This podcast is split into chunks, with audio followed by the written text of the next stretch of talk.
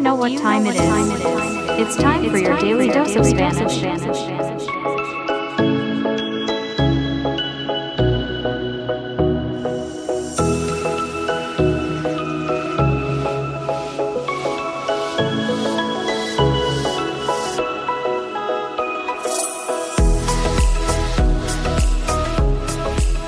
Hola mundo, bienvenidos a Real Español.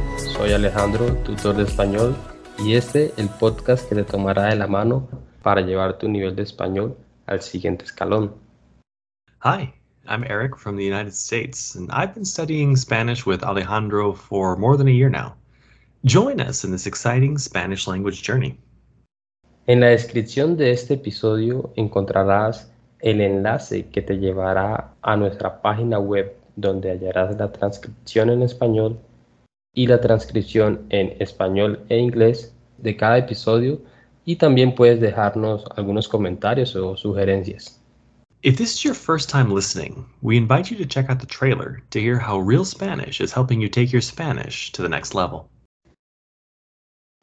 Bienvenidos al episodio 4 de esta primera temporada, donde estamos enfocados en mejorar tus habilidades auditivas, preparándote para episodios con una velocidad normal como el de una película o la velocidad normal de un discurso.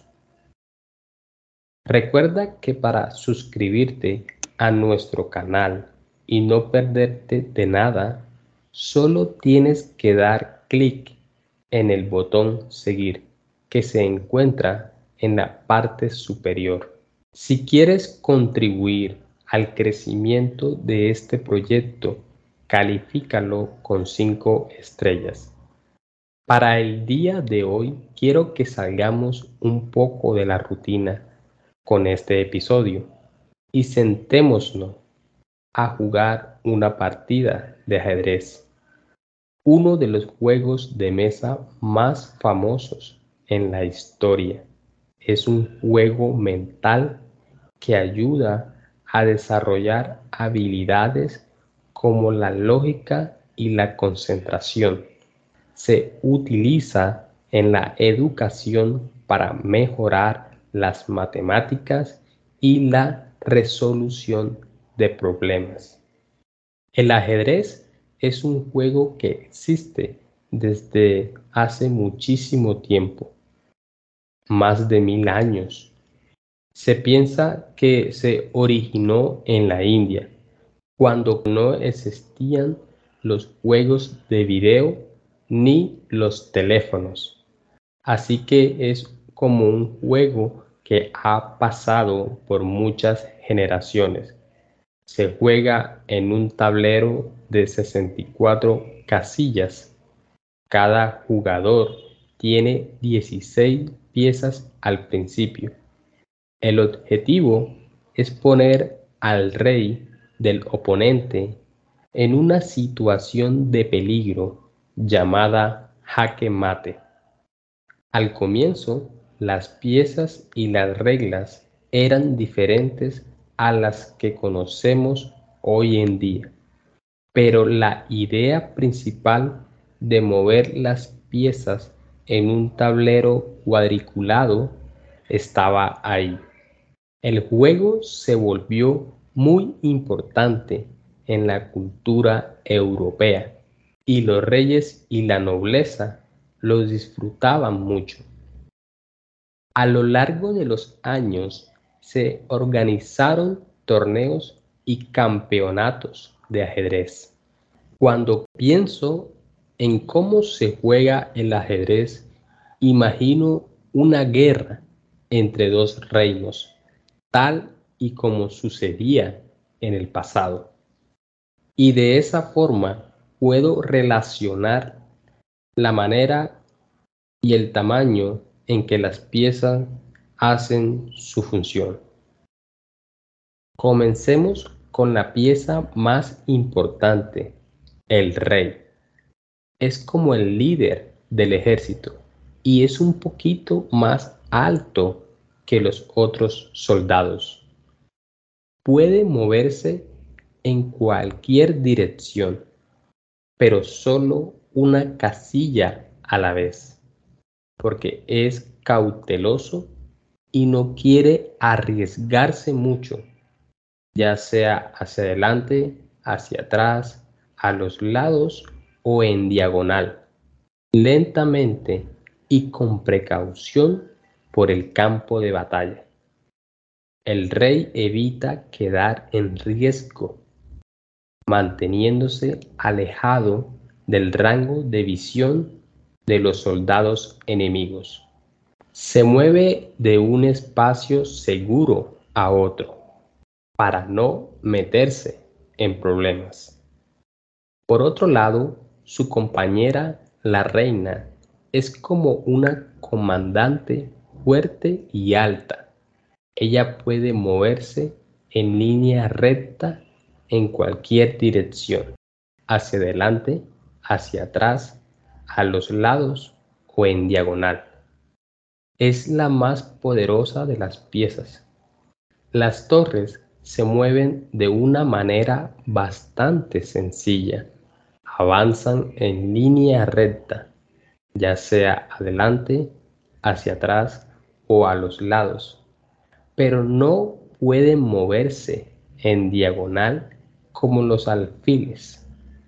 Las torres son fuertes y pueden controlar columnas y filas en el tablero o en el campo de batalla. Esto significa que son buenas para proteger a su rey y para atacar a las piezas del oponente. A menudo en el juego es una buena estrategia mantener tus torres conectadas para apoyarse mutuamente como si se tratara del castillo del reino, con gran firmeza y gran apoyo y protección. Por otro lado, el caballo en el ajedrez se mueve de una manera especial haciendo un movimiento en forma de L. Es como un jinete en un caballo que puede saltar sobre otras piezas en el campo de batalla. O, en otras palabras, puede esquivar obstáculos y sorprender al enemigo desde ángulos inesperados. Los alfiles son como espías en el juego de ajedrez. Imagina que llevan sombreros puntiagudos. Lo especial de los alfiles es cómo se mueven. En lugar de avanzar en línea recta como las torres o moverse de manera especial como los caballos, los alfiles se mueven en diagonal. Son un estratega, tomando decisiones inteligentes para proteger a su ejército y alcanzar la victoria. Por último, pero no menos importante, los peones son como los soldados más básicos en el campo de batalla. Se mueven un paso hacia adelante en el tablero, como si avanzaran una casilla en una línea recta. Pero aquí está la parte interesante. Cuando un peón llega hasta el extremo del tablero enemigo, puede convertirse en cualquier otra pieza que el jugador elija. Puede volverse una reina, una torre, un caballo o un alfil. Esta transformación hace que los peones sean muy valiosos, ya que pueden llegar a ser piezas poderosas cuando llegan al otro lado del campo de batalla. Cuando quieren atacar, lo hacen como si emboscaran al enemigo desde un lado. Si un peón se porta bien y llega al lado del enemigo, podría ser ascendido a un soldado más poderoso.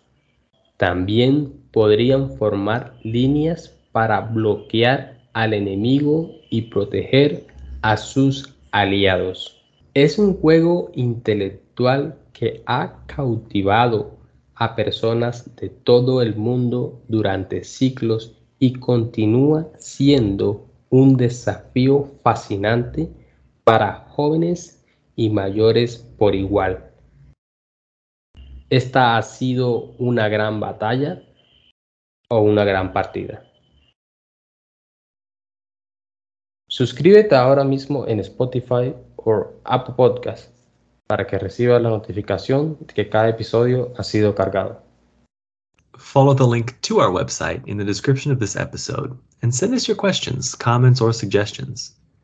If you value what we do and want to support it, please share this content with others and subscribe right now, wherever you get your podcasts.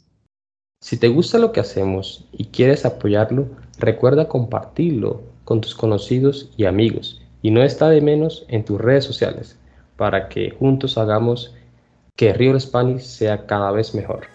No olvides darnos una calificación y hasta la próxima.